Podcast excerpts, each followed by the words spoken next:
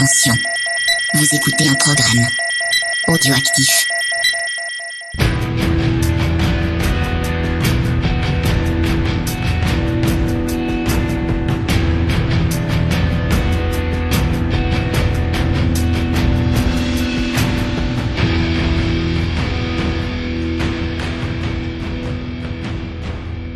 Camarades bourrinos, bonsoir et bienvenue pour ce nouvel épisode de Scoring, c'est l'épisode numéro 2.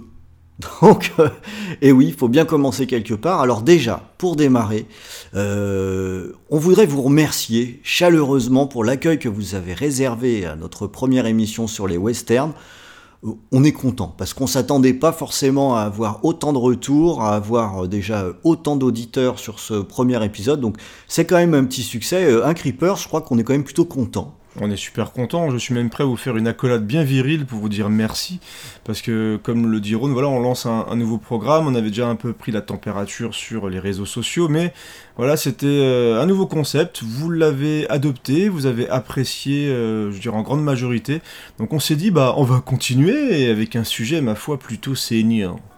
Et eh oui, parce que euh, nous allons rentrer dans le mois spécial VHS et canapé euh, sur les slashers pour célébrer le retour de ce bon vieux Michael Myers. Et c'est donc un scoring spécial slasher, hein, bien sanglant, qu'on va vous proposer aujourd'hui. Alors surtout, prenez garde, pas de relations sexuelles pendant l'écoute de ce podcast si vous voulez rester en bonne santé. Évitez de prendre des substances illicites, profitez de la musique, relaxez-vous, c'est parti.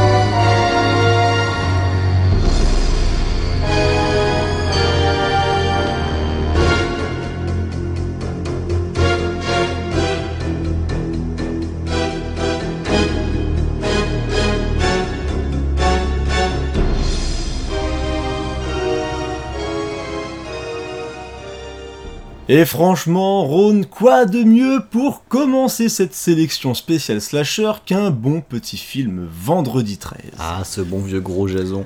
Le gros Jason est là. Il est parmi nous et on vient d'écouter ni plus ni moins que la bande son Jason X. Et eh oui, le Jason dans l'espace.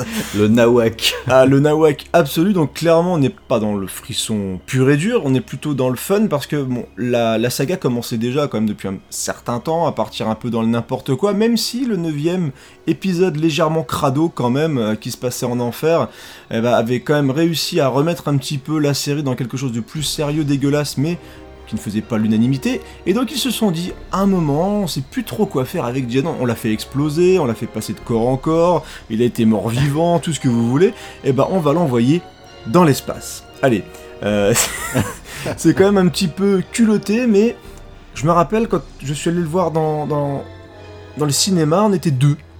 Euh, donc je me suis dit, tiens, ça va pas être un gros succès. effectivement, le, film n'a pas cartonné.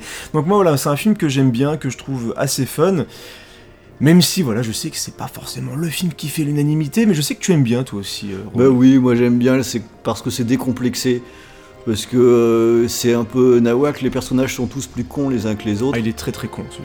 Le, euh, on essaye de raccorder euh, vaguement aux branches avec une espèce de scène euh, en virtuelle qui nous renvoie à Crystal Lake à un moment donné, histoire de faire le, le- le lien. Ouais, mais très belle scène où il, donc il tabasse des, des campeurs, à co- donc il les met dans, un, dans le sac de couchage et il les tabasse contre l'arbre. J'ai trouvé cette scène particulièrement sympathique. Voilà, ça fait son petit effet. Et donc, euh, la musique est toujours d'Harry Manfradini. Et là, comme il, il est dans l'espace, il se dit allez, je vais me lâcher un petit peu. Je vais faire une musique qui est un petit peu plus comme ça, grand spectacle, qui va faire un petit peu plus épique. Et le morceau qu'on a écouté eh ben, correspond au moment où arrive Uber Jason. Uber Jason. Eh oui, parce qu'il faut savoir, si vous n'avez jamais vu Jason X, que vers la moitié ou le deuxi- troisième partie du film à peu près, Jason se transforme en espèce de Terminator, donc il est mi-Jason, parce que c'est pas vraiment un homme, Ouais. donc mi-Boogeyman, mi-Terminator, et donc il va continuer à traquer les gens dans le vaisseau spatial en espèce de, de, ouais, de- de robot euh, assassin hyper puissant. Et, euh, et c'est ce que cette musique essaye de mettre en avant, le côté vraiment puissant euh, du personnage, parce que là maintenant il est vraiment carrément invincible, immortel, tout ce que vous voulez, il a une espèce de machette bionique qui a aussi été modifiée. Bref, cette musique elle fait le job, elle est vraiment entre le film d'horreur et un tout petit peu d'SF, hein. on n'est pas non plus dans la, dans la Mm. hard SF, hein, etc. Mais c'est vraiment une musique qui, est- qui tranche avec ce que faisait Henry euh, Manfredini dans, euh, dans les autres films de la saga. Allez, on va quitter notre ami Jason et on va passer vers un tueur un tout petit peu plus petit.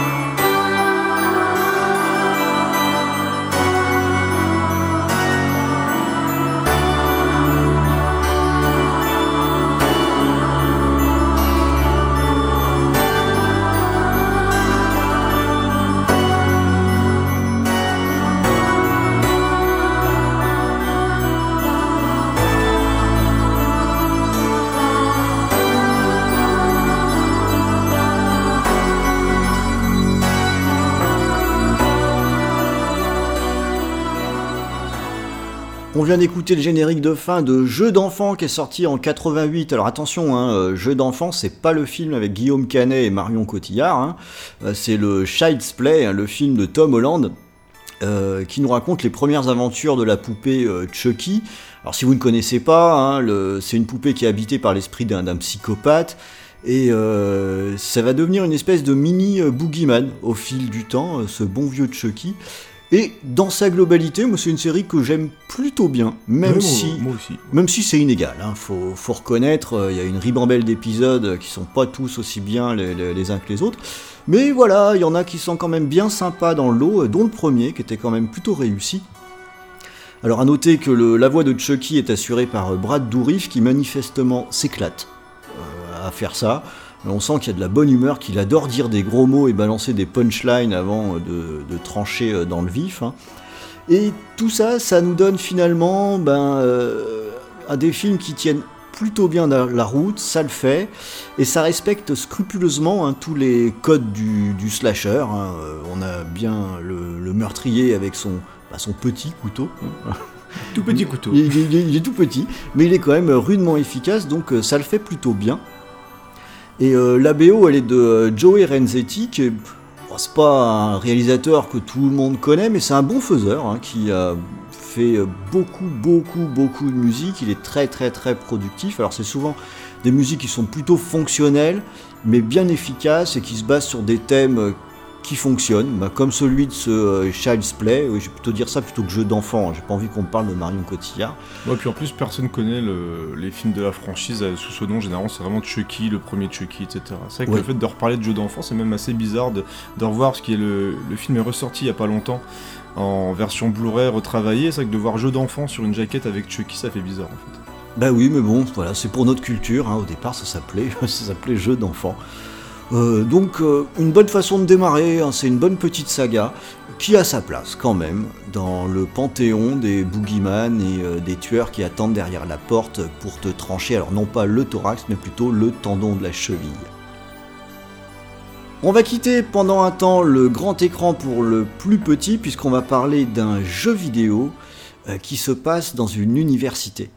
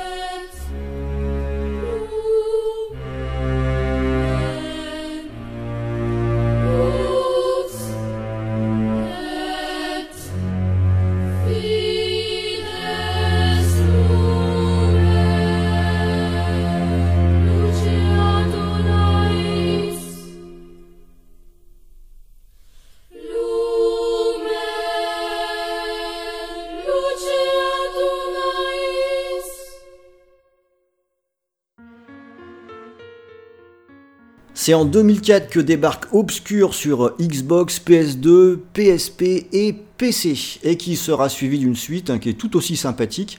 Alors on a un jeu ici qui reprend la totalité des codes euh, du euh, slasher étudiant. Voilà, je viens d'inventer une catégorie, le slasher étudiant. Euh, C'est-à-dire que ça se déroule essentiellement euh, sur un campus euh, qui est abandonné pour le coup. Alors on a la bande de jeunes euh, qui va bien, hein, avec euh, tous les stéréotypes qui vont bien. Check.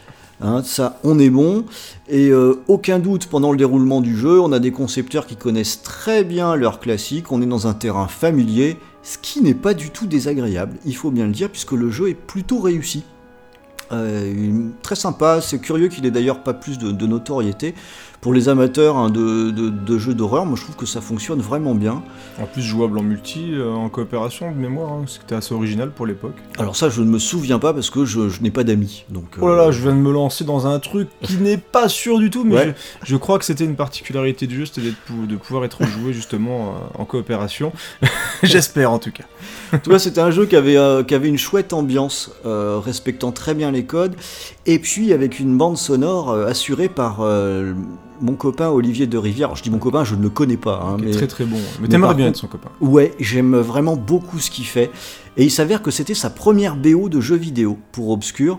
Et j'ai envie de dire, mais quel démarrage parce que autant euh, le jeu euh, s'axait beaucoup sur l'am- l'ambiance un peu euh, campy quoi, de, de- dans l'environnement universitaire avec Ouais, ça rappelait un peu The Faculty de Robert Rodriguez. Exactement, tout à fait. Mm. Absolument, c'est tout à fait ça. Et dans le même temps, Olivier de Rivière, lui, a balancé un score qui, lui, euh, a beaucoup de musiques qui sont inquiétantes, avec beaucoup de chœurs. Ça fait plutôt gothique, finalement, euh, qu'autre chose. Et ça fonctionne super bien. Les, deux en même temps marchent formidablement. Et à noter que ça nous donne aussi une bande originale qu'on peut parfaitement écouter toute seule, ou euh, si vous êtes rôliste et que vous faites une partie de l'appel de Cthulhu, mettez ça en fond, vous allez voir, ça marche de façon absolument remarquable. Donc une très très bonne BO pour un jeu très sympathique qui mérite largement d'être euh, redécouvert si vous ne le connaissez pas. À noter d'ailleurs que si vous êtes curieux de- d'entendre parler un petit peu plus d'Obscure, nous avons notre ami Rano qui avait fait un euh, screenplay avec Punky Absolument. autour de Obscure et de The Faculty, donc on vous invite à écouter cette émission VHS et Canapé. Allez, on retourne au cinéma, on va aller dans la vague de slasher post-scream pour euh, finalement, bah, j'ai envie de dire, une des rares euh, réussites de cette époque.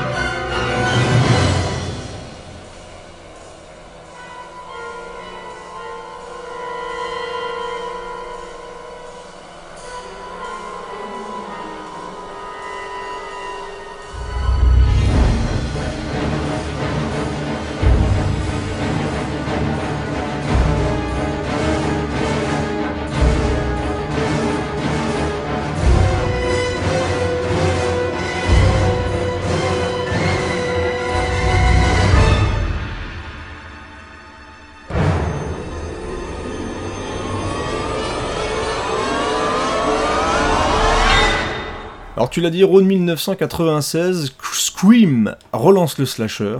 Alors souvent pour le pire, malheureusement, Eh oui. effectivement, parce qu'il y a quand même une paire de grosses daubasses. Mais parfois aussi pour le ouais pas mal quand même. Parce qu'on va pas, on va pas non plus crier au chef-d'œuvre. Oh, c'est bien quand même. Mais c'est bien, voilà. Donc on a écouté une musique d'Urban Legend euh, qui était sortie en 1998 que j'ai vu au cinéma parce que c'est l'époque où j'allais beaucoup au cinéma pour voir justement ce type de film parce que moi j'étais vraiment le public cible. hein. Moi j'adorais. Et puis les- parce qu'il sortait aussi. Et parce qu'il sortait au cinéma, effectivement. Et Urban Legend, la, la particularité pour moi, parce que même s'il reprend carrément à 100% presque les codes qu'avait réimposé Scream avec le méchant à la fin, il y a une, une découverte sur l'origine du méchant. Parce qu'avant on avait des boogeyman qui étaient massifs, qui étaient immortels, tout ce que tu voulais. Et c'est que la particularité après Scream, et c'est un truc que je n'aime pas trop en fait, c'est le côté humaniser Mm. l'assassin. Et à chaque fois, on avait le petit, euh, le petit truc à la fin, la révélation finale où on découvrait que c'était quelqu'un qui avait été maltraité, quelqu'un. Un petit euh, on, lui, euh, voilà, on lui a piqué son petit copain, patati patata. Et donc là, on a cette petite révélation finale avec, euh, de, de mémoire, la- l'actrice qui jouait, qui jouait la méchante, euh, elle avait un regard de furieux, elle surjouait à mort à partir du moment où on savait qu'elle était, la, qu'elle était la méchante. Mais dans Urban Legend, il y a quand même des meurtres assez gratinés. Il y a une ambiance qui est, qui est assez bien travaillée visuellement. C'était pas trop, pas trop vilain, je trouvais Ouais. qu'il y a une belle photographie. Et, euh, et justement, on était sur un slasher de campus. Que ça se passait justement avec les, euh, les confréries, machin, euh, fait. de, de- de- de campus, etc. Le, le tueur. Beta, gamma, tout ce que tu voilà, veux. là. exactement. Et, euh, et le film fonctionnait, je trouve, plutôt bien. Il y avait une, une belle galerie d'ac- galerie d'acteurs. Euh, on avait notamment, alors là, c'est vraiment pour ceux qui se rappellent de tout ce qui était Dawson, etc. Donc on avait des acteurs qui jouaient là-dedans. On avait Tara Red aussi, qui est maintenant l'héroïne des Sharknado. Et oui, comme quoi ça mène à tout. Euh, qui avait joué aussi dans les American Pie. Donc voilà, il y avait des, des acteurs qui étaient plus ou moins connus. Et à la musique, on avait Christopher Young, euh, qui est un compositeur que j'aime bien. parce qu'il a vraiment travaillé dans beaucoup de films de genre que, bah, que j'aime bien tout court hein, aussi. Hellraiser par exemple. Voilà, Hellraiser. Mm. La Mouche 2, moi je, je trouve La Mouche 2 De plutôt Chris sympa. Wallace. ouais. Euh, qui, est, qui est dégueulasse, mais moi j'aime bien. Bon, ça vaut pas le premier, hein, mais c'était quand même assez chouette. Il a fait aussi de. Spider-Man 3. Voilà, c'est différent. Il y, a des, il y a un chien mutant dégueulasse, par exemple. Euh, il a fait la musique de Spider-Man 3. Il a aussi rebossé avec Sam Raimi sur Jusqu'en Enfer. Donc je trouve que c'est un, compositeur qui est pas assez. Alors, qui travaille beaucoup, il fait beaucoup, beaucoup de BO, mais qui est pas assez, je trouve, mis en avant par rapport à d'autres grands compositeurs. Donc euh, voilà, c'est quelqu'un que, dont j'aime le travail. Je trouve qu'il fait des. Il arrive à faire des compositions puissantes, comme il a fait beaucoup de films de genre, il arrive à travailler les ambiances aussi, et c'est ce qui est le cas avec la musique d'Urban Legend qu'on a écoutée, qui s'appelle Sex Advice with an Axe. Voilà, tout simplement. Euh, voilà, donc- Peut-être pas à prendre au pied de la lettre. non, Alors, si vous voulez donner des conseils sur le sexe, évitez quand même de poursuivre les gens avec une hache parce que c'est un peu ce qui se passe dans la scène. Euh, donc, on a justement Tara Red qui est une animatrice radio qui est axée un peu cul, genre Ducky Fool de l'époque, tu sais, genre, euh, genre, euh, genre, ça parle de fellation, truc comme ça. Et à un moment, elle se retrouve nez à nez avec le fameux tueur. Et donc là, il y a une course-poursuite qui se lance. Donc, généralement, ce genre de course-poursuite se finit très très mal hein, pour la, la personne qui est poursuivie. Ouais. Et je trouve que cette musique, hein, elle, a- elle impose bien l'ambiance, enfin pas l'ambiance, mais l'urgence de la scène. Et euh, c'est un peu bah, le, vraiment le, le talent de Christopher Young, c'est de réussir à encore plus magnifier une scène. Et euh, à mon avis, sans ça, ça fonctionnerait beaucoup moins bien. Mm. Allez, c'est à mon tour de partir sur console de jeu avec une exclusivité PlayStation 4.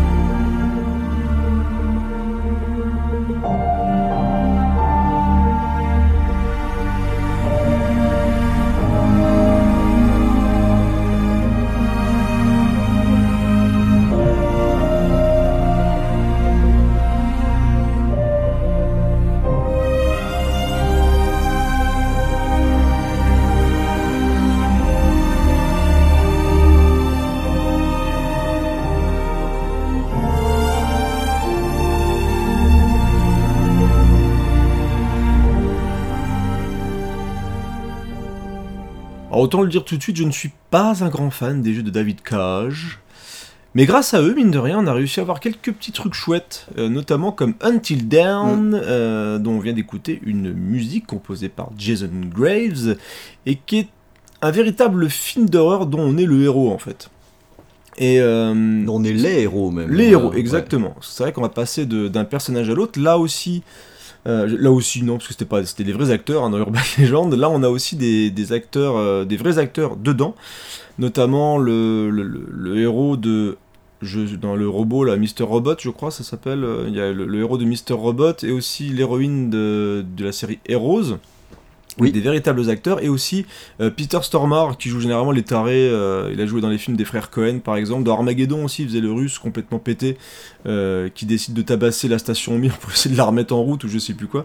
Donc on a, voilà, on a des vrais acteurs et ce que j'aime beaucoup dans Until Dawn, c'est que il y a un véritable jeu sur les codes du jeu, un véritable jeu sur les codes du cinéma d'horreur parce qu'on est à la base sur le slasher, mais plus on avance dans le jeu et plus ça se complexifie, on, on dira. on peut- pour moi, c'est plus un, un jeu sur les monstres, même sur la, on va dire, la peur un peu psychanalytique, etc. Et même si on est dans quelques éléments qui sont typiques du slasher, bah, le, le jeu va vraiment dans quelque chose de beaucoup plus profond. Ouais. Je mets des guillemets quand même, hein, parce que c'est... En fait, ça avance, c'est au fur et à mesure du jeu que ça avance. Alors, au passage, Until Dawn, je crois que ça reste mon jeu préféré de la PS4. euh, finalement. Encore maintenant, d'accord. Encore maintenant. Et euh, c'est un jeu qui est du 100% slasher sur, on va dire, une moitié à peu près, Ouais, hein, si, si je me trompe pas. Et euh, ensuite, qui avance vers autre chose. Alors, il s'avère que moi, c'est cette première moitié que je préfère assez nettement. Oui, moi aussi. ouais. Elle est la deuxième partie en fait, la direction qu'ils prennent à partir de la moitié du jeu est moins maîtrisée que la première partie.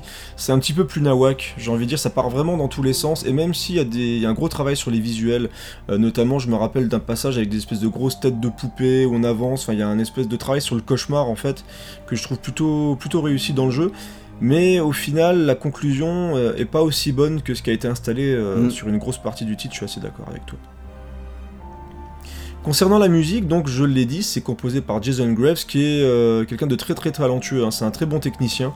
Il a bossé notamment sur euh, bah, les jeux Tomb Raider, sur aussi, alors je sais plus comment s'appelle le jeu, c'est The Order, le, le jeu à moustache 4K Ah oui, de, la, de la PlayStation, où il avait fait plutôt du bon boulot. Bah, il, et- il s'avère que la musique, elle est cool sur ce jeu. Si le reste Ah ouais, est très ouais, discutable, la musique, ouais. elle est très bonne. La musique est très très bonne et, et donc là sur la BO d'Until Dawn il travaille beaucoup sur les atmosphères et, euh, et même si c'est pas forcément une BO qu'on va écouter par plaisir on va dire tout seul en tout cas si on veut se mettre dans une ambiance assez particulière euh, et si on aime un petit peu les euh, vraiment les choses assez sombres assez pesantes et ben on peut s'amuser à écouter la musique d'Until Dawn mais c'est pas ce qu'il y a le, de plus joyeux on va dire. Enfin ça correspond vraiment au style qu'on travaille aujourd'hui.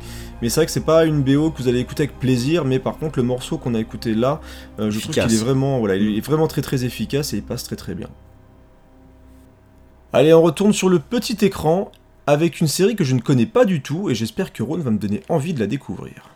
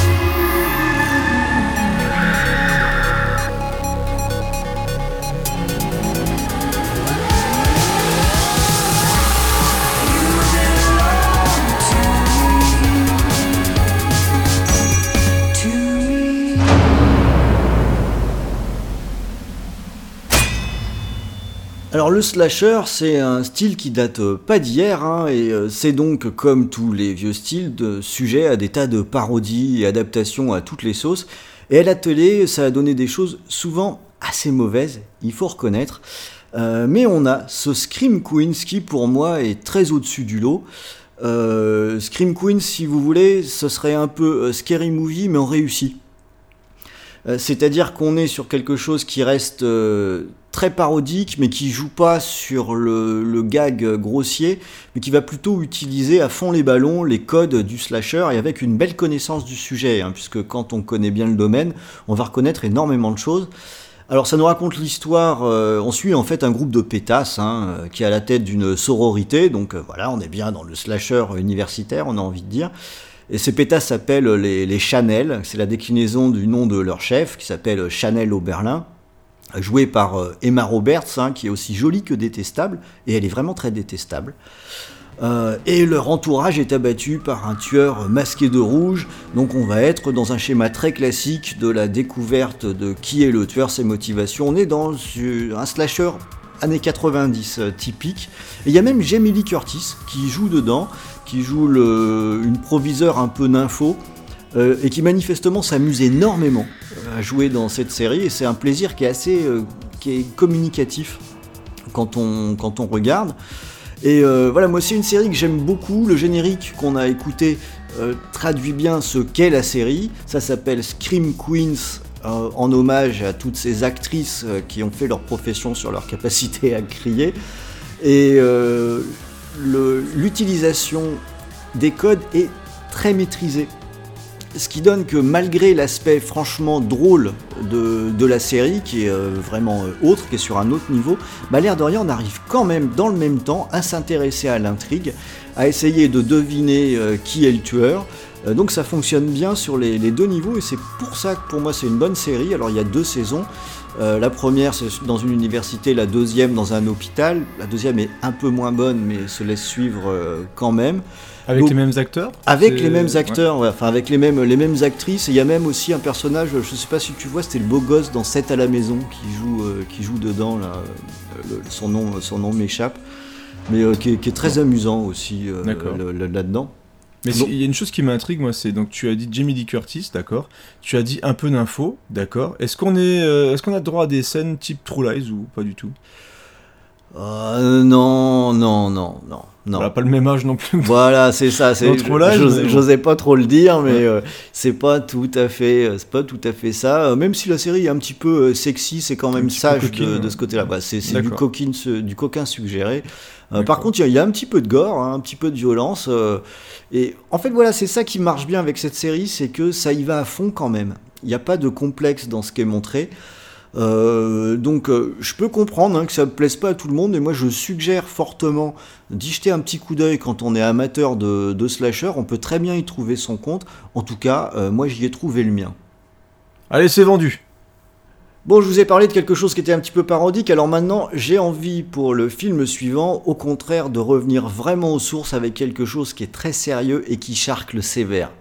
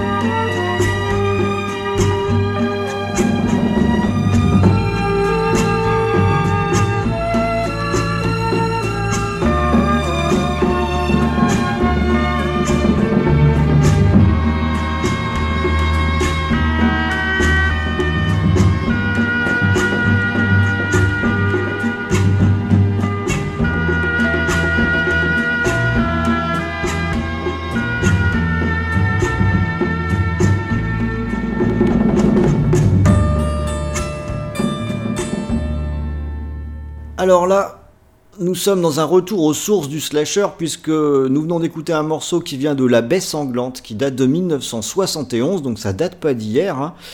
Et euh, on peut dire que La Baie Sanglante c'est un peu un jeu de massacre, un peu fou, hein, mais qui euh, posera les bases du genre euh, du, du slasher. Alors à proprement parler, ça n'en est pas un. Il n'y a pas un tueur unique, mais par contre, les codes qui ont été mis en place par euh, Mario Bava ont été très très réutilisés euh, par la suite, en particulier par un certain euh, Jason qui s'est pas privé pour aller piocher allègrement Carrément. dans, dans les mises à mort Le côté, du champ, film. le côté champêtre, Ouais. euh, et même dans les mises à mort. Même dans les mises à mort, hein, euh, une euh. qui a carrément été repompée. ouais. Exactement.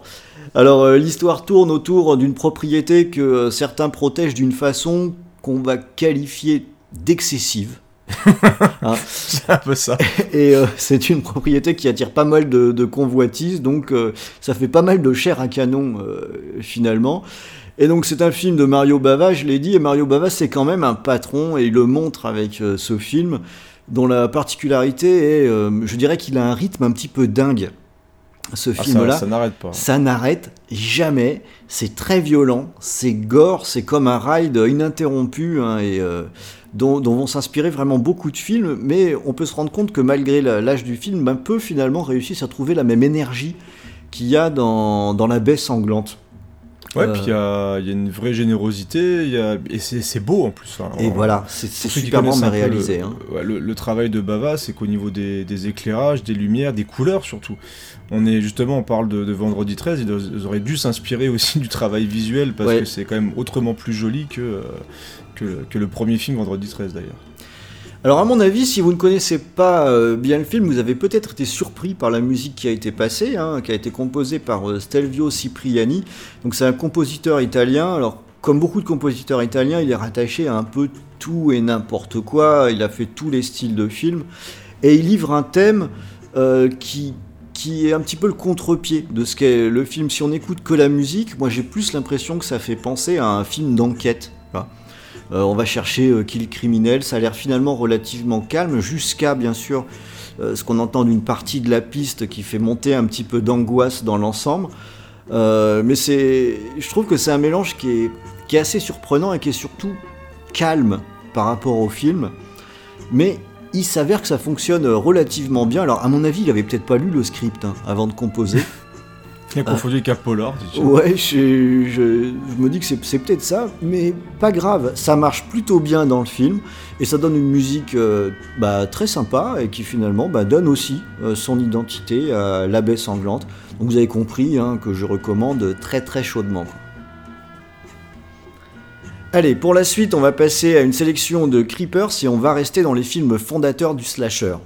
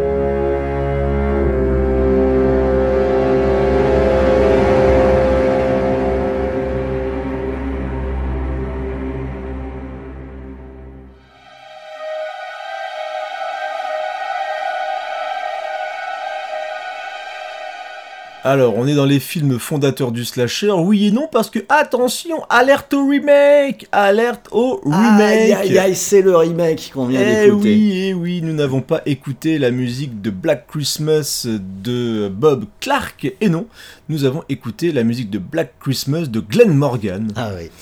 Eh ouais, c'est différent. On est en 2006, c'est un remake qui a été très très compliqué, le pauvre Glenn Morgan. Moi j'aime bien Glenn Morgan, pour un film, c'était aussi un autre remake, c'était Willard.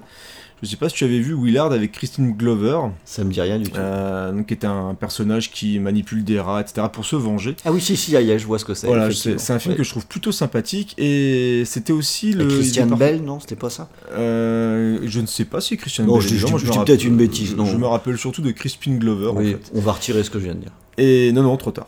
Et donc Glenn Morgan, c'est aussi le- la deuxième paire du duo euh, avec le réalisateur de Destination Finale qui était James Wong, Mhm. si je ne dis pas de conneries. Il a aussi participé à la réalisation du troisième.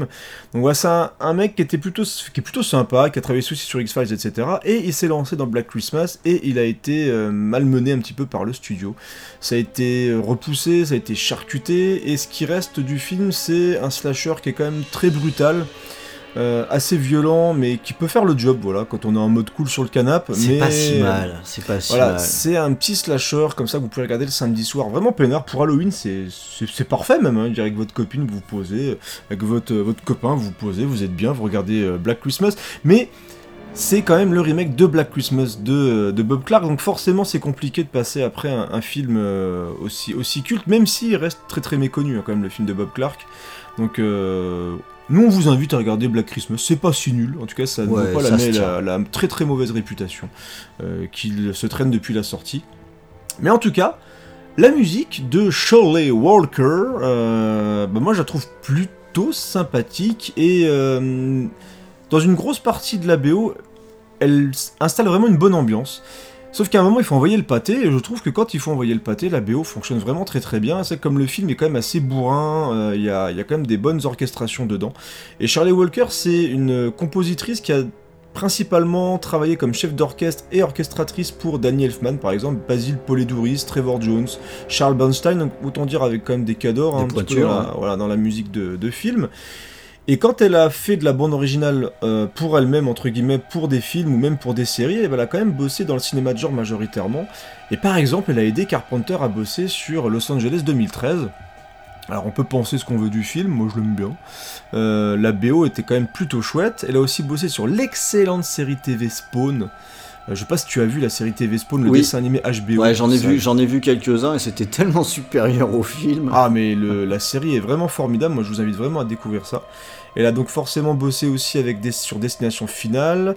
Voilà, c'est une compositrice que, moi j'aime bien, qui est morte, si je, si je dis pas de bêtises, en 2006, euh, un tout petit peu après justement la composition de Black Christmas, donc qui est son, dernier travail. Donc euh, vous pouvez jeter un œil sur l'ensemble de la BO, moi je la trouve vraiment pas trop trop mal. Et voilà, j'espère que le morceau vous a plu, en tout cas, parce que c'est un film qui est pas super connu, qui mérite pas forcément d'être mis sur le devant de la scène, mais je trouvais qu'il était plutôt sympa et diffusé aujourd'hui. Allez, je vais garder la parole pour un autre chef-d'œuvre qui se passe dans ton supermarché, camarade.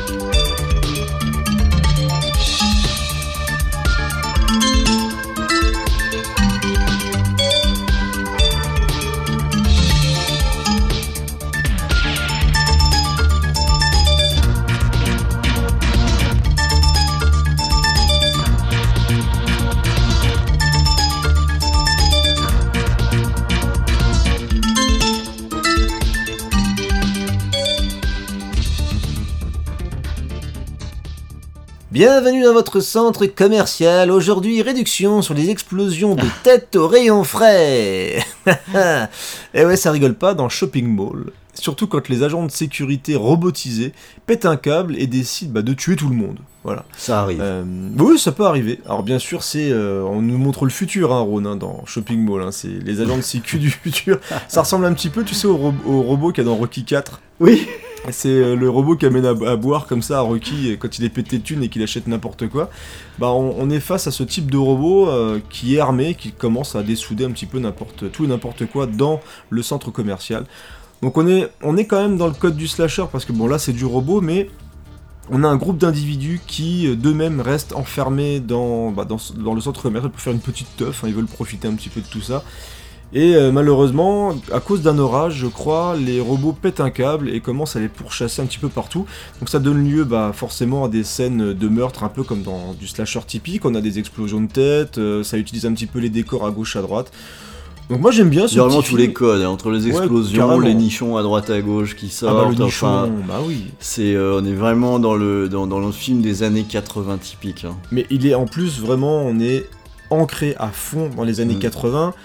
Et vous l'avez carrément entendu, je pense, avec la musique de Chuck Cirino, parce que la musique plus années 80 que ça. C'est pas facile de faire plus. ouais. Ouais, c'est quand même hyper compliqué. Euh, alors le film est réalisé par Jim Wynorski, alors qui est un réal qui a fait des tonnes de films. Prolifique le mec. Ah mais des tonnes et des tonnes et des tonnes, des chefs-d'œuvre tels que Supergator. Il a fait aussi Cobra Gator, il a fait Komodo versus Cobra, il a fait Alerte solaire, Dino Croc versus Supergator. Bref, c'est un grand de réalisation. Alors, il a fait aussi un film que vous avez cité avec Rano, qui est euh, la- une version de la créature du lac Ouais, noir, The Swamp, euh, The Swamp Thing. Donc dans les années 80, on va dire qu'il faisait vraiment de la série B, euh, série B. Et ensuite, il est vraiment parti dans la série Z, série Z, mais vraiment le, le Z, Z, Z, Z, Z, Z, Z, quoi, le truc qui, qui pue un peu, et euh, qui font clairement penser aux productions The hein, les trucs animaliers, etc., ou les films catastrophes avec des espèces de tempêtes, avec euh, dessous, on va dire. hein. Et la BO est composée par Chuck Cirino, et bah. Chuck Cirino, après avoir fait quelques compos, euh, justement un peu comme celle qu'on a écoutée de Shopping Mall, bah, il est aussi parti vers euh, bah, des compositions euh, un petit peu plus, euh, un petit peu plus, voilà, un petit peu, un petit peu plus comme faisait Jim Wynorski. Voilà. Il a suivi le mouvement. quoi. voilà, c'est exactement ça, à tel point que je crois que j'ai confondu les filmographies des deux, parce qu'ils font quasiment les mêmes trucs. Donc euh, vous irez regarder si vous êtes curieux sur IMDB, mais ils ont, ils ont à peu près fait les mêmes choses, donc euh, voilà. Ils sont partis vraiment dans le Z, Ultra Z.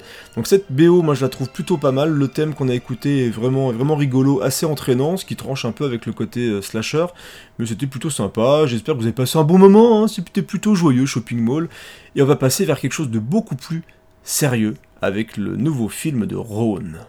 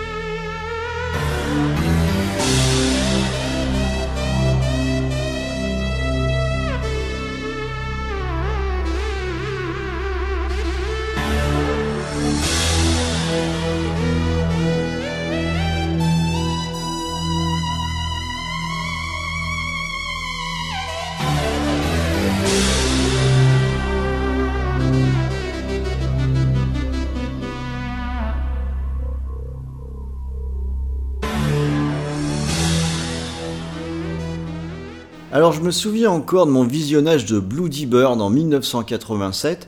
C'est un film que j'attendais beaucoup après avoir vu quelques images alors dans Mad Movies ou l'écran fantastique, l'un des deux. Et euh, les quelques images qui avaient été diffusées m'avaient tout de suite parlé. Je voulais absolument voir ce film. Et j'ai adoré, j'ai adoré. Euh, on est dans un canevas de slasher qui est très classique. hein, c'est un huis clos avec des, des comédiens qui répètent euh, une pièce et qui se retrouvent coincés dans un théâtre. Et avec un tueur qui rôde. Euh, sa particularité étant qu'il a un énorme masque de hibou sur la tête. Et quand je dis énorme, ça part des épaules, mais ça lui donne une allure euh, assez incroyable. Et à partir de là, on est vraiment dans ce qui est euh, extrêmement classique. En gros, il va donc dessouder un petit peu tout le monde. Euh, donc on a un film qui est réalisé par euh, Michele Soavi, alors c'est un réalisateur que j'aime beaucoup, et c'était Mm. son, son premier film. Euh, Avant ça, il avait fait un documentaire sur Argento. Euh, c'était Anatomie de l'horreur, je crois, j'aurais dû le marquer, mais de mémoire, il me semble que c'est ça. Et il a été assistant réal avec Argento sur Ténèbres, Phénoména, et même assistant réal avec Bava, alors Lamberto, hein, pas Mario, sur, sur Démon. Et euh, pour moi, c'est un réalisateur qui a, qui a beaucoup de talent. Je suis à peu près sûr qu'à une autre époque, ça aurait pu être un, un grand. Euh, c'est juste qu'il est sorti à un moment donné où le cinéma italien était déjà déclinant. Et euh, dans ce qu'il fait, on sent qu'il y a quand même une belle influence d'Argento. On a des plans qui sont très soignés, avec des éclairages qui sont très soignés. Ça, Ouais, c'est très beau. ça, c'est du Argento euh, typique. Mais en même temps, il y a quelque chose qui, qui lui est propre, euh, notamment dans les, dans les mises en scène euh, des morts. C'est assez gore euh, comme, comme film. On a quelque chose qui est très direct dans Bloody Bird et qui finalement est très divertissant. Quoi. Il y a un, rythme, un rythme qui est pas mauvais. Il y a des, des- des mises à mort qui sont assez gratinées également. Alors, certes, c'est pas très original, mais du fait de son niveau de réalisation et de l'ambiance générale, moi c'est un slasher que j'aime beaucoup, ce film, et euh, qui bénéficie d'une BO de euh, Simone Bowell et de Stefano euh, Mainetti. Alors je, je connais pas le premier, hein, mais euh, Mainetti, lui, c'est un compositeur qui est ultra productif. Alors je l'ai déjà dit tout à l'heure, hein, c'est aussi un, un compositeur italien, et j'ai envie de dire c'est presque le lot commun des, réa- des compositeurs italiens, il bosse un peu pour tout et n'importe quoi. Celui-là, par exemple, il a quand même bossé sur Zombie 3, hein, pour vous Oh, dire qu'il est Fabuleux. Qu'il n'hésitait pas. Mais il se trouve que la BO de Zombie 3 est pas mal, hein, Ah, contrairement au film. c'est pas ce qu'il y a de pire dans le film. La. BO, elle est plutôt pas mal. Hein. Mm. Et euh, sa force, lui, à Stefano euh, Menetti, c'est juste de balancer des thèmes qui fonctionnent très bien, et j'ai envie de dire, quel que soit le contexte. Et là, c'est le cas avec ce qu'on a passé, où on a quelque chose qui est finalement euh, très simple, mais qui réussit à bien rester en tête et qui est très facile à utiliser euh, pendant le film. Donc, euh, en gros, ben, il, fait le job, quoi. Il fait le job pour soutenir ce qu'il y a à l'écran. Ça marche plutôt bien. Alors, on est aussi à une époque où les BO, c'était c'était pas euh, 120 minutes de musique. hein. En général, c'était plutôt 32 minutes. T'avais que 4 thèmes, et c'est le cas pour euh, quelque chose comme Bloody Bird. Donc ça s'écoute pas vraiment tout seul. Mais en soutien du film, par contre, euh, ça marche très bien. Et comme j'aime bien le film, et ben voilà, j'avais envie d'en parler.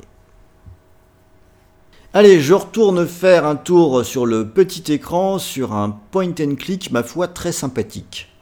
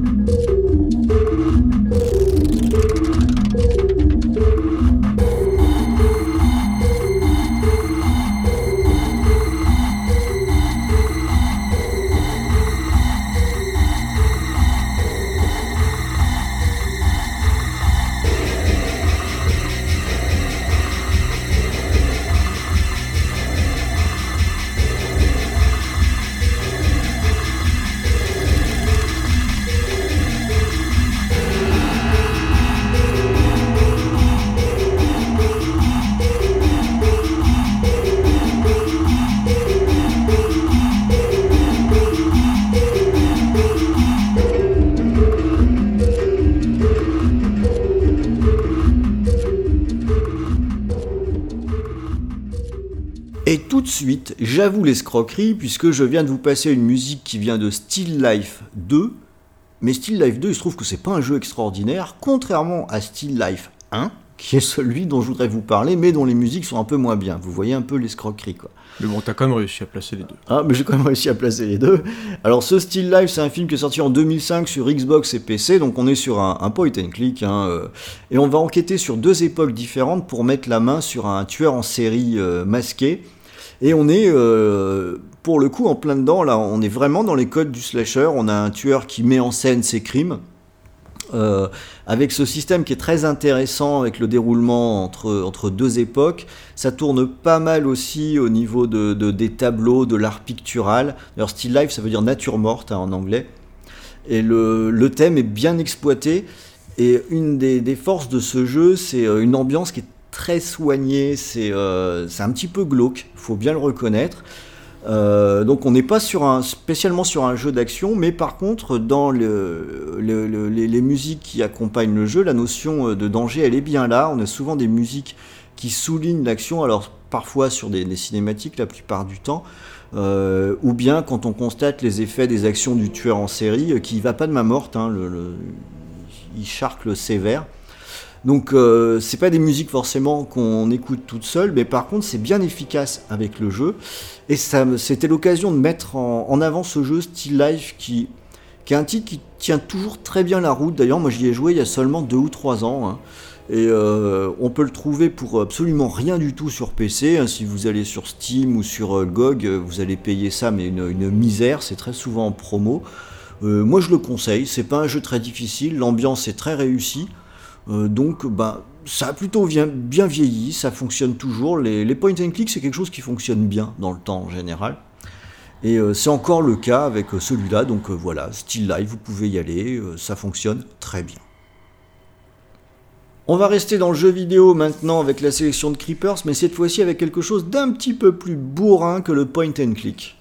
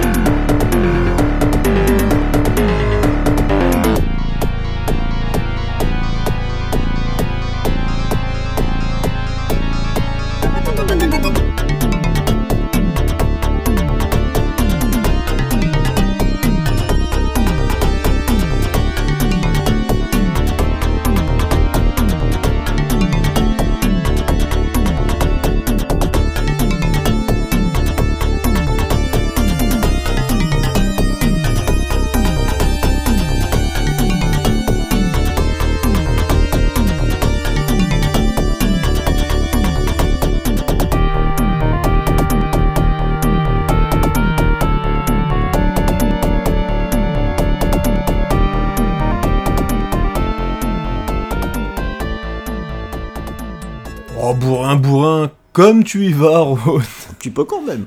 C'est une grosse boucherie, oui, effectivement. On tabasse du monstre à gauche à droite, on les explose contre les parois rocheuses. Moi, je trouve ça plutôt sympa. C'est plutôt gai. Et même si Splatterhouse, euh, oh, qu'est-ce que je le prononce bien, Splatterhouse n'est pas à proprement parler un slasher, il s'inspire largement de Jason Voorhees. Oui, on peut le dire quand même. Voilà, on peut même dire que Jason Voorhees est une sorte de spectre sur cette émission. il est là, il est toujours présent. On peut me dire que Euh, sur ce jeu, t'en reviens pas qu'il n'y ait pas eu un procès ou quelque chose de Ah mais de carrément, comme les, les Japonais, ils, ils étaient un peu ailleurs, hein, ils s'en foutent, ils disent allez, euh, nous on est, on est au Japon, tout le monde s'en fout un peu de ce qu'on fait, donc on va piquer un petit peu à gauche à droite ce qui, ce qui cartonne et on le fait un peu à notre sauce. Et c'est vrai qu'on a le masque de hockey, check, on a la machette, check, et on a aussi l'attirance pour le massacre d'individus en masse. Voilà. Alors l'histoire de mémoire, c'était un, garçon qui se fait euh, en- enlever sa, copine. Et il a un espèce de masque démoniaque qui prend possession de son corps et il devient hyper balèze et surpuissant. Et donc il commence à repartir à la recherche de sa copine et va défoncer tous les monstres qui se mettent en travers de son chemin. Donc c'est un mélange de plateforme et d'action, donc on, sur du scrolling horizontal. Et euh, c'était super cool Splatterhouse, il y en a eu plusieurs. Mm. Euh, plus ou moins réussi, mais euh, moi j'aime bien le 2 par exemple. Je trouve que le 2 est vraiment très très chouette. Et, euh, et ce qui était assez sympa, c'est qu'à l'époque, quand même, c'était pas non plus hyper répandu d'avoir des jeux aussi glauques, aussi violents.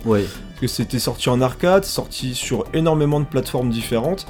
Et c'est vrai que d'avoir cette ambiance très très poisseuse, très très crade, avec du sang partout, des boyaux, des monstres, on voyait des sprites sur le, à l'arrière de l'écran un petit peu bouger, on, on les écrasait, on les explosait vraiment. Genre quand on mettait un coup de, une espèce de coup de barre ou un coup de machette, vraiment le. On le- sentait passer quoi.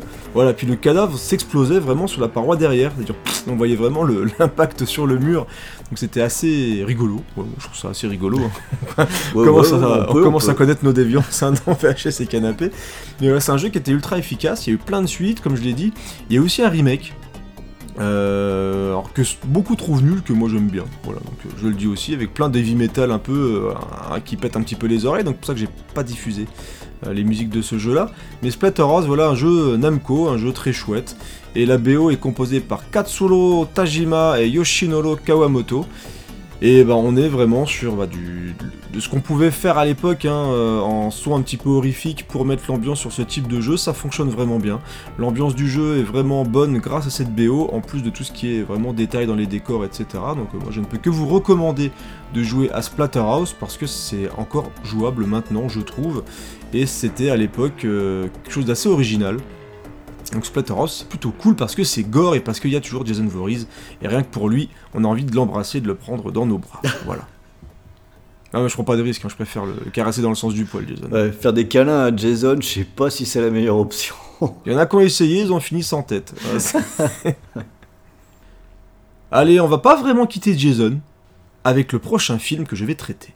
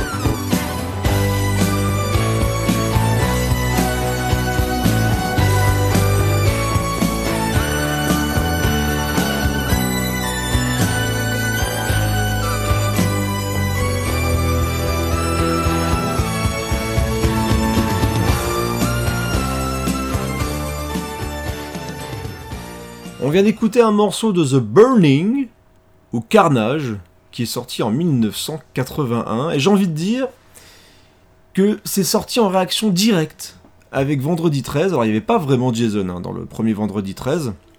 Il y avait sa maman. hein, qui, Spoiler. qui, a fini, qui a fini décapité, et moi je, je balance tout.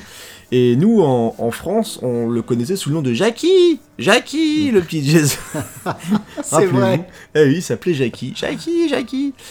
Et donc The Burning, c'est clairement un rip-off du premier vendredi 13, ça se passe dans un camp de vacances. Voilà. Vous avez un individu qui a été maltraité euh, et qui décide de se venger. on a un groupe de jeunes qui aiment se balader à poil, faire l'amour et faire des trucs un petit peu, un petit peu pas bien normalement dans- Mm. selon les mœurs. Et donc on a plein de massacres euh, à gauche, à droite. Voilà, ça, ça charque vraiment dans tous les sens. Le film est assez gore. On doit aussi les effets spéciaux à Tom Savini, ce qui était le cas aussi dans le premier Vendredi 13. Et euh, l'affiche est magnifique.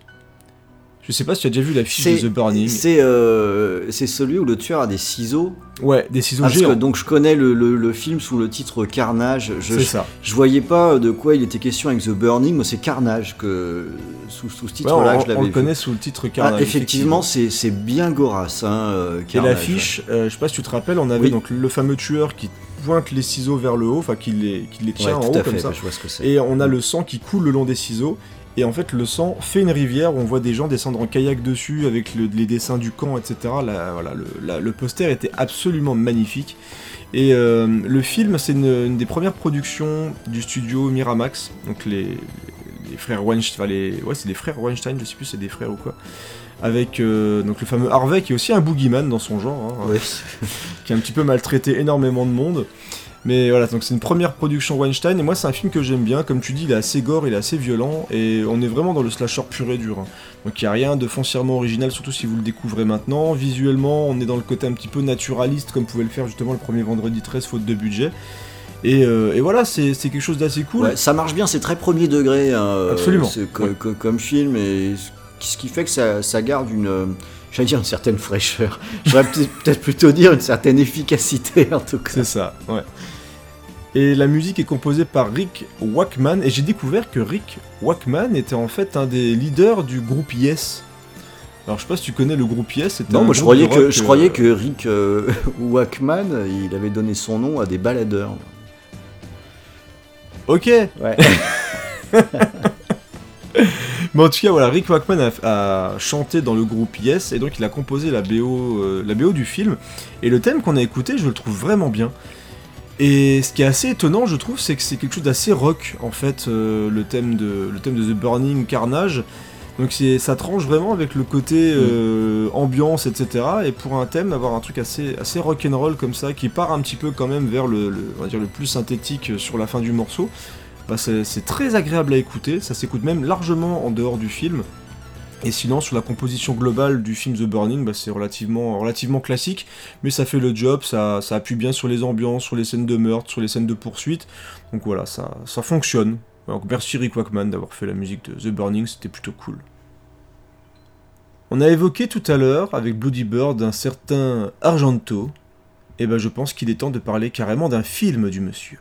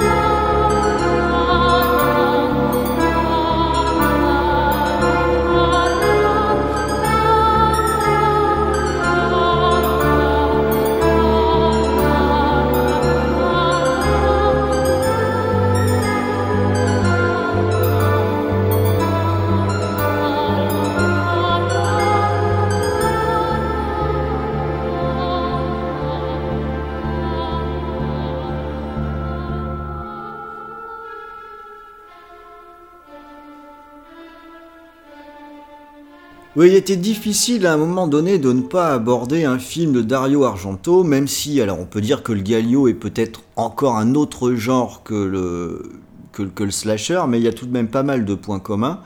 Et euh, celui dont je voudrais parler, c'est le syndrome de Stendhal, qui est probablement le dernier bon film de Dario Argento. Alors, il y a peut-être débat, hein, il y en a qui vont dire que le fantôme de l'opéra tenait encore la route, qui, était, qui était son film suivant.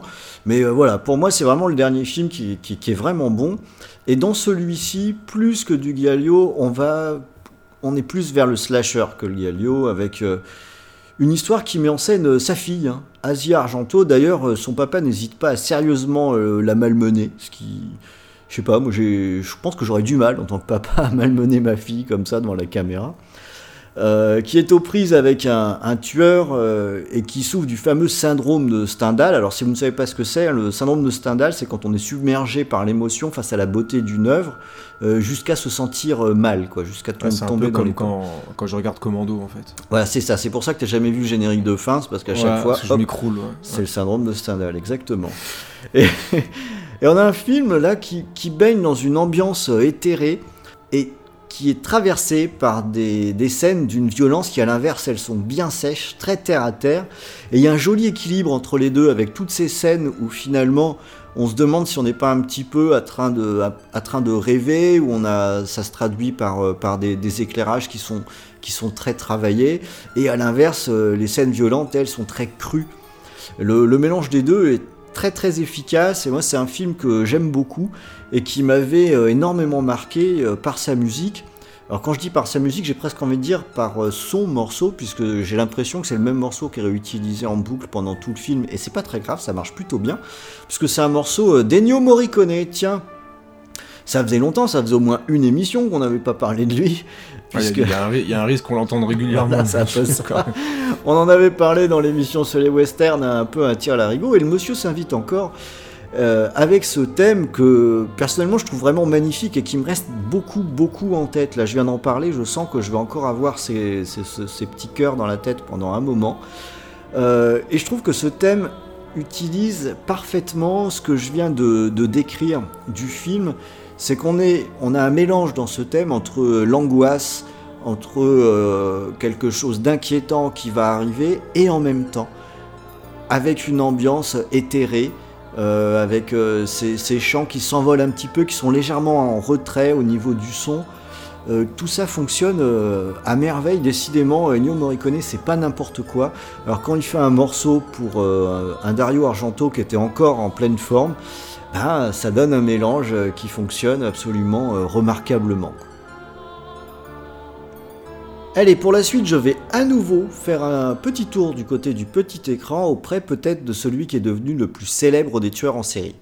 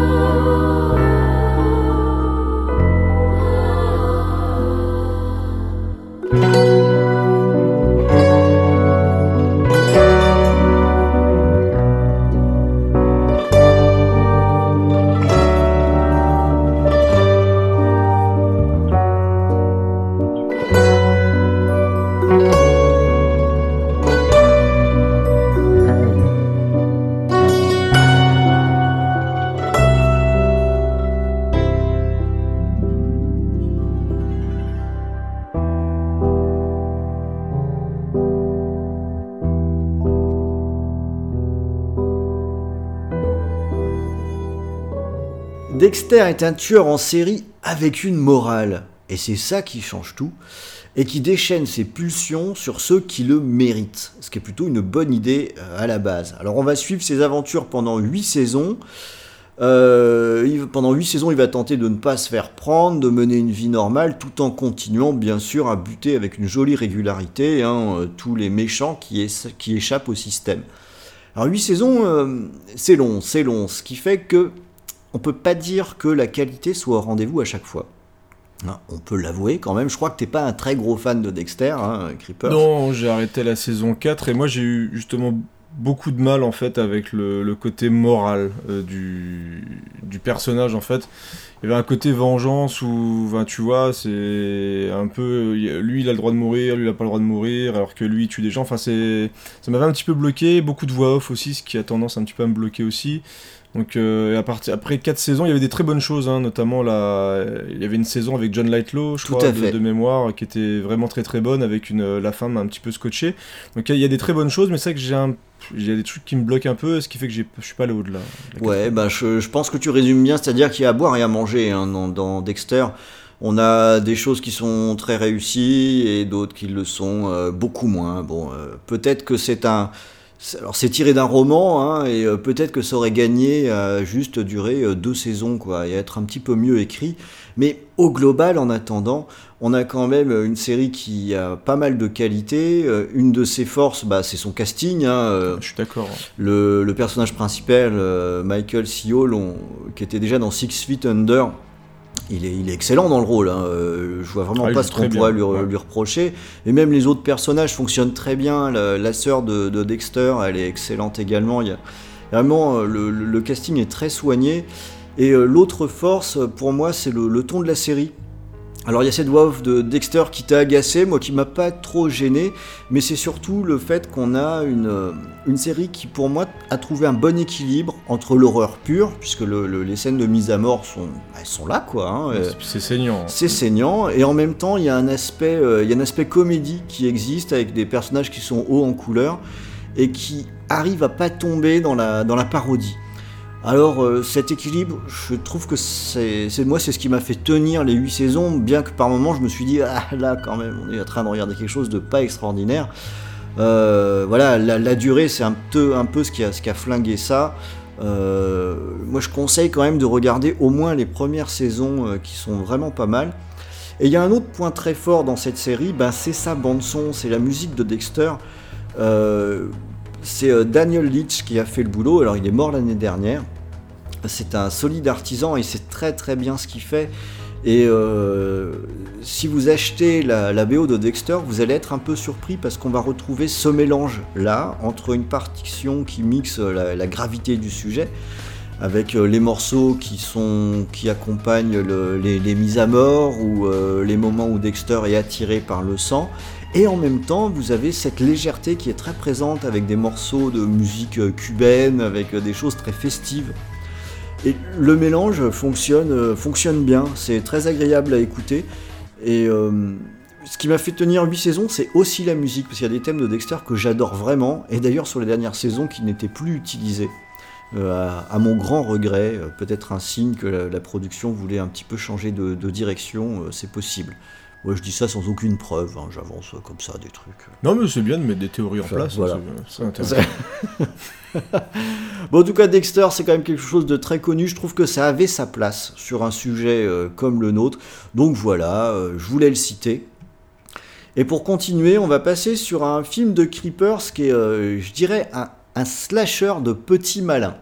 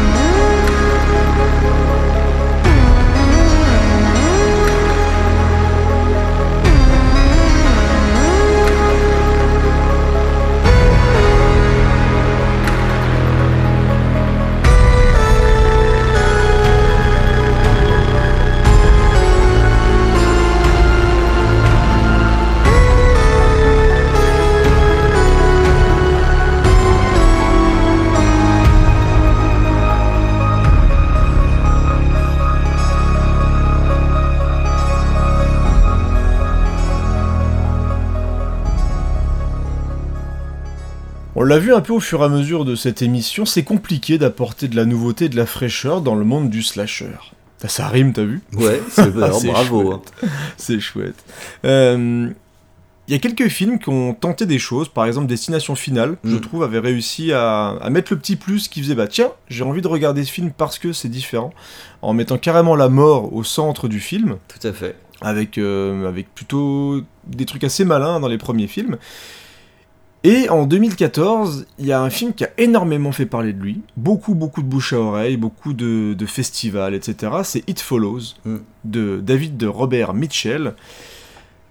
J'y suis allé vraiment parce que tout le monde en, en parlait, donc j'ai fait un petit peu la super saucisse. hein, J'y allais, moi aussi j'ai envie de le voir, etc. Et, euh, et j'avais beaucoup aimé en salle.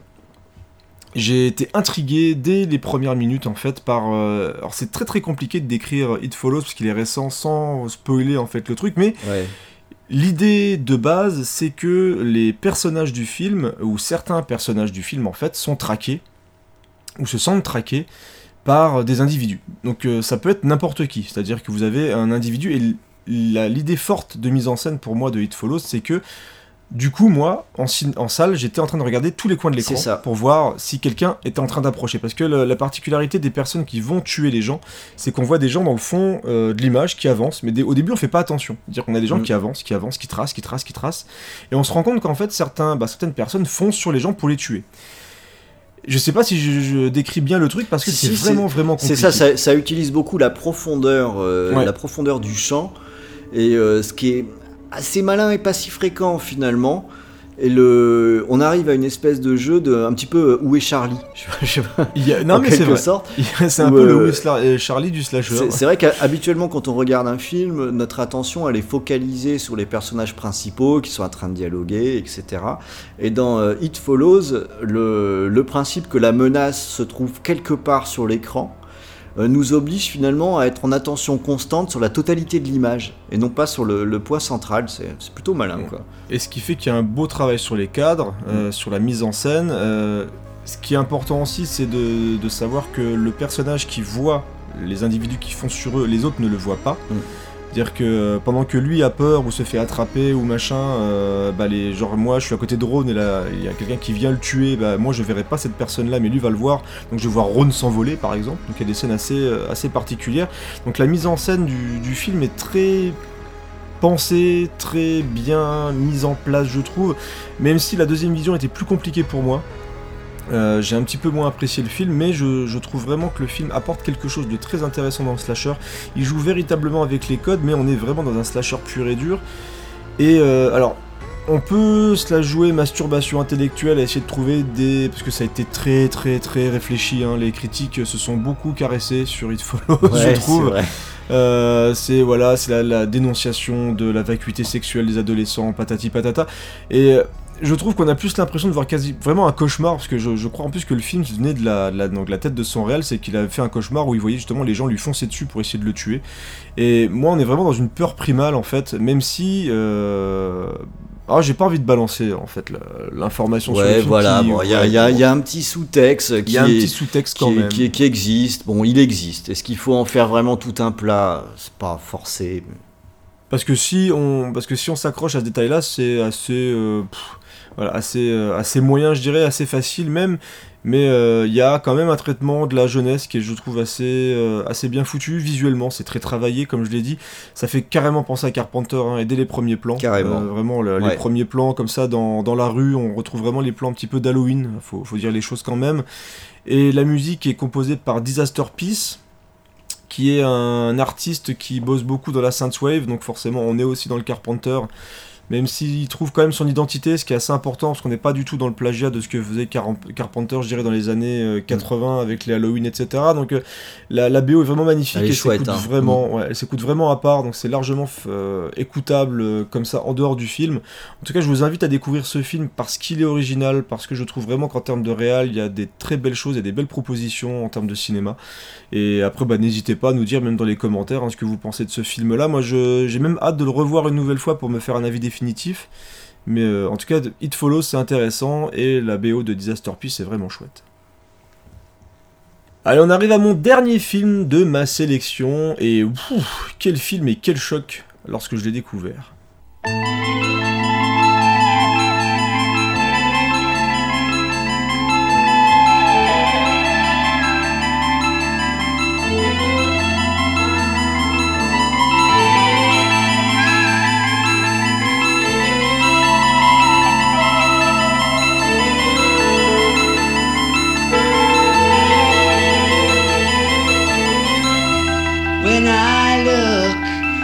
Your eyes.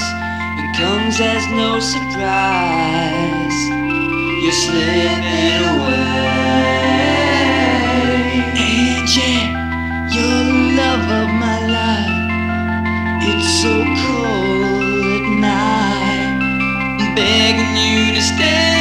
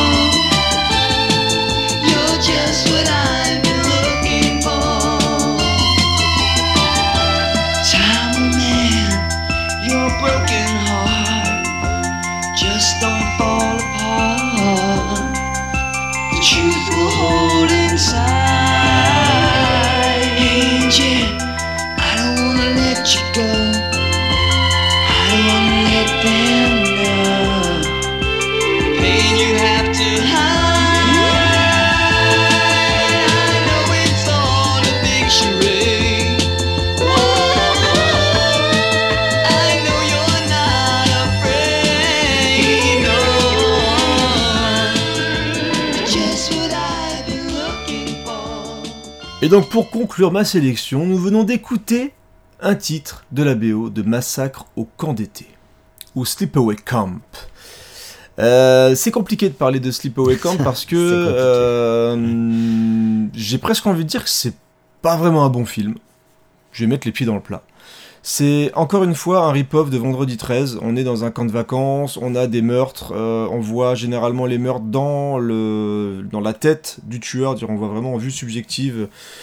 Euh, c'est pas forcément le film le plus rythmé de la sélection, c'est pas forcément le plus beau non plus. C'est assez télévisuel en fait. quoi. Voilà, c'est c'est un film qui est compliqué, mais qui m'a défoncé la tête Ouais, avec c'est un ça. plan final complètement taré.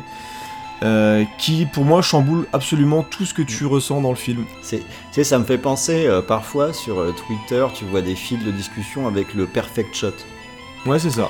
Et Sleepaway Camp, c'est c'est ça. C'est un film finalement très moyen, voire médiocre, mais qui a Ouais. un perfect shot. Qui, Et, qui change et c'est tout. vraiment le plan final, il n'y a rien de plus. C'est le tout dernier plan du film qui est en même temps la révélation du film. Et déjà, ça, ça marche parce que moi je m'attendais pas à cette révélation-là. Oui, Euh, et le, le visage qui fixe l'écran à la fin te laisse une marque indélébile c'est ça. dans la tête. Moi, je l'ai. euh, Je, j'ai, alors, je vais pas dire que je, je- j'y pense tout le temps, mais disons que j'ai un vrai souvenir de cette tête. Je l'oublierai jamais, je pense, la tête de, du personnage de la fin du film. Et ça sauve absolument le film et ça rend le film absolument unique. en fait. C'est ça qui est formidable. Je suis sûr que tous ceux qui ont vu ce film, comme toi et moi, en en parlant, on voit parfaitement Ah ouais. cette, euh, cette image de fin. ouais. euh, avec euh, le visage de Jessica, enfin, avec tout, j'ai envie de dire. Ouais, avec tout, absolument.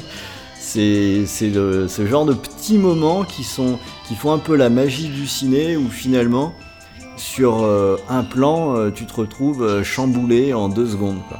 Ouais, à te dire, euh, et finalement tu te souviendras du film tout le temps, Mm. malgré le fait qu'il soit vraiment, c'est ce qu'il y a de plus basique dans le slasher, parce qu'il n'est pas forcément plus gore qu'un autre, il n'est pas forcément mieux fait qu'un autre ou quoi, au contraire même. Mais il y a cette idée, c'est ce petit chamboulement, ce petit twist, ce petit truc qui rend vraiment le film unique, qui rend le, le film important presque dans, dans le monde du slasher entre guillemets, parce qu'il y a une tout ce que le film n'arrive pas à faire quasiment tout le long, c'est-à-dire installer une ambiance, installer quelque chose de pesant, quelque chose de, glauque, et bah juste avec une image fixe, et bah tu es mais perturbé. Moi le film m'a perturbé, la fin m'a perturbé, le regard euh, du personnage m'a perturbé à jamais, je pense, parce que tu sens la folie en fait euh, dans ce visage et tu sens tout tout ce qu'il peut y avoir dans la tête de ce personnage juste avec ce plan. Et c'est euh, c'est remarquable, alors c'est peut-être même pas fait exprès, j'ai envie Je de sais dire peut-être que c'est- grâce au Ouais. à la- à l'acteur, au jeune acteur, euh, que ça fonctionne parce que ça aurait été euh, un mec qui louche par exemple. Toi, ça aurait été Jason, ça aurait pas marché. Je, je pense clairement qu'on aurait eu un film mauvais avec en plus juste un, un, un enfant, euh, je sais pas moi, déformé ou un truc comme ça, ça n'aurait pas marché du tout parce qu'il y a une véritable folie qui se dégage de tout ça. Et, euh, et ça aurait été quelque chose de plus classique, ça aurait rendu le, ouais, le film vraiment complètement quelconque quoi. Alors concernant la musique, euh, je vais être très honnête, j'ai carrément oublié de, de faire mes recherches tellement je restais fixé sur, euh, sur Sleepaway Camp et pour vous dire regardez Sleepaway Camp, il y a eu plein de suites aussi mais qui sont carrément euh, non, ne regardez pas. Alors qu'ils n'ont pas d'intérêt, hein, Ah non, hein. pas du tout. Donc ne regardez pas les, les, les slips. ne regardez pas. Ne regardez pas les slips. C'est c'est ré- répréhensible par la loi si vous regardez, si vous regardez les slips. Non, ne regardez pas les suites de Sleepaway Camp. Ça n'a pas d'intérêt, mais je vous invite vraiment, si vous êtes curieux, si vous n'avez jamais vu le film, et malgré le fait que voilà, on, on peut, ça peut faire peur de se dire voilà, je vais subir un film moyen, mais euh, ça vaut le coup. Mm. Le, le- franchement, le, le voyage vaut le coup et ça dure une heure et demie. de C'est pas super long et je pense que vous avez largement vu pire cette année au cinéma si vous avez vu une comédie française ou un film Marvel. Donc euh, voilà, regardez Sleepaway Camp, c'est plutôt, euh, plutôt chouette et je pense que vous vous en rappellerez pendant un petit moment. Allez, c'est à Ron de conclure cette émission avec un, il faut le dire clairement, putain de chef-d'œuvre.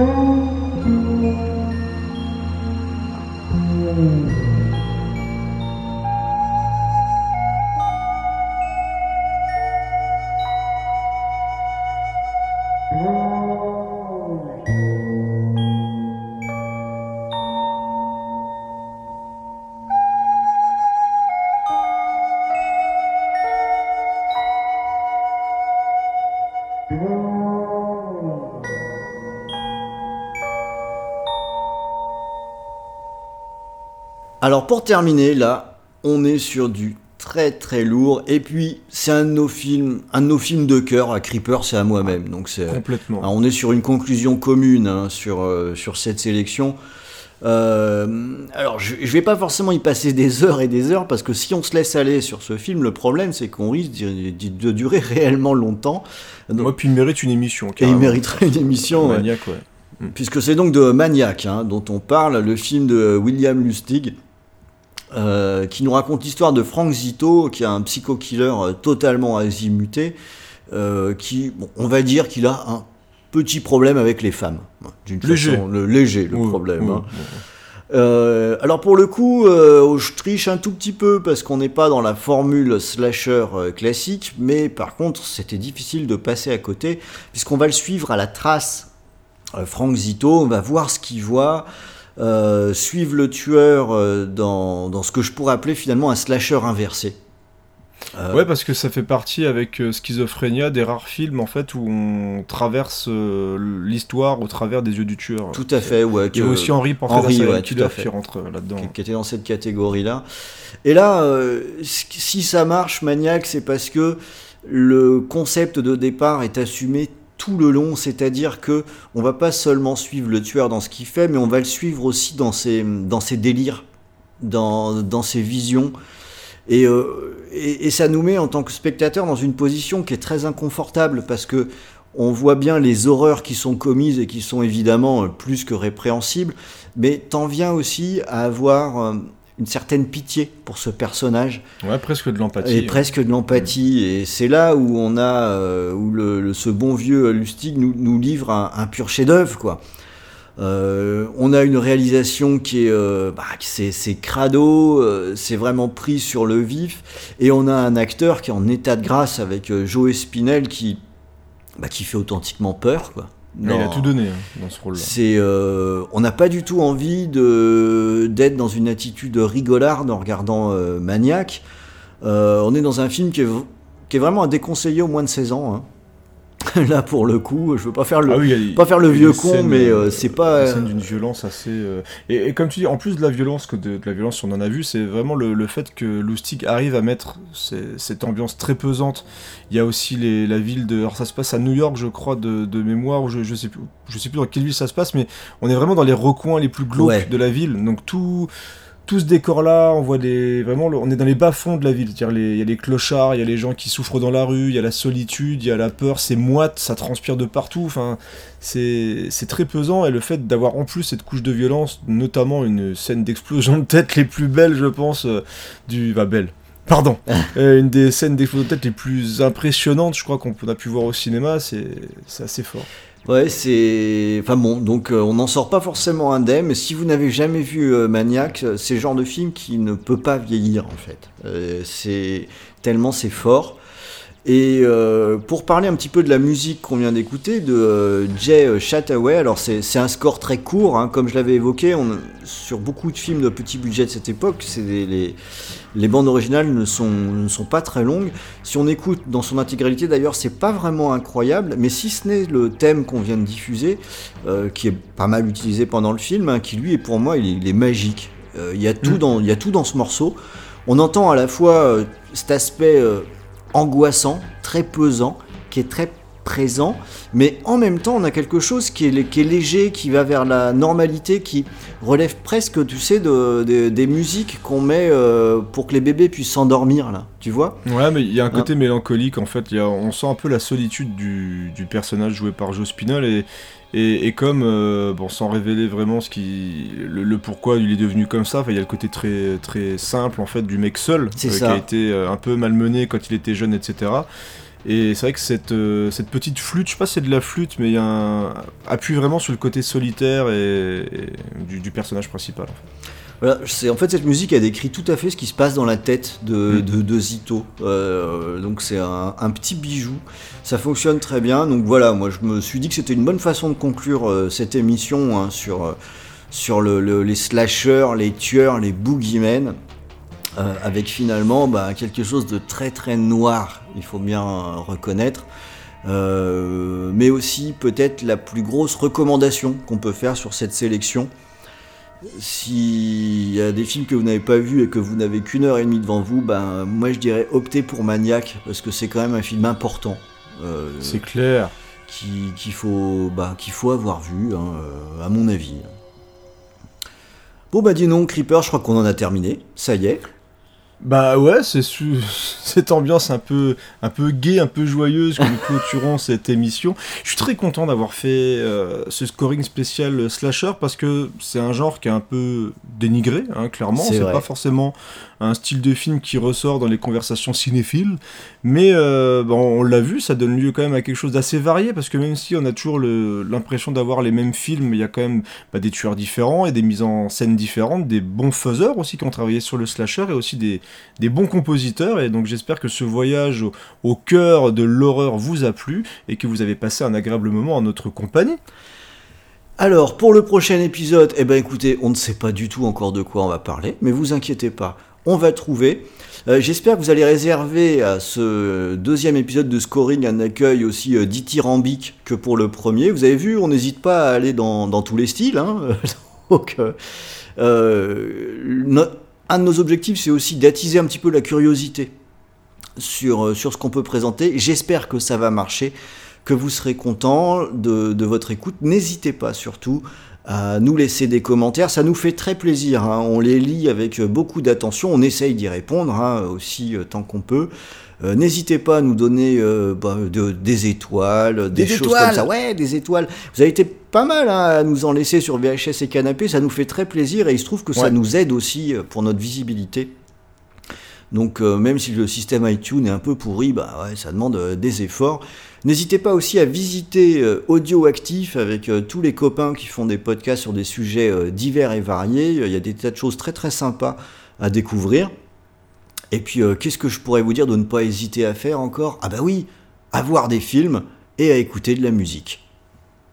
Quel bon conseil. À bientôt les amis. Salut Dog, dog, dog. Oh, yo, yeah.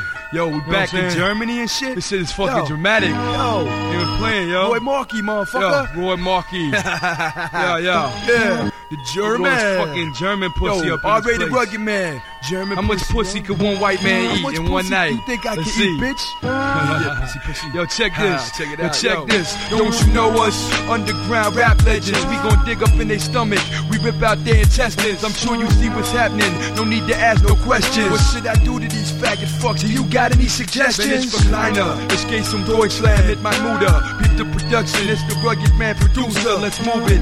Schnell. We gotta make these shits bang. The Testament of Dr. Mabuse. Fritz Lang. Rugged man farts and legger. In English, that mean I eat the pussy. I'm about to flip, don't push me. Warum willst dich, mach mich tot? Why you hate me? Why you want me dead? You can't kill me. Get it through your head, it's bloodshed forever. New York to Cali. I woke up in the cabinet of Dr. Caligari. Mental patient, straight jacket. You talk shit, you better back it. Heavy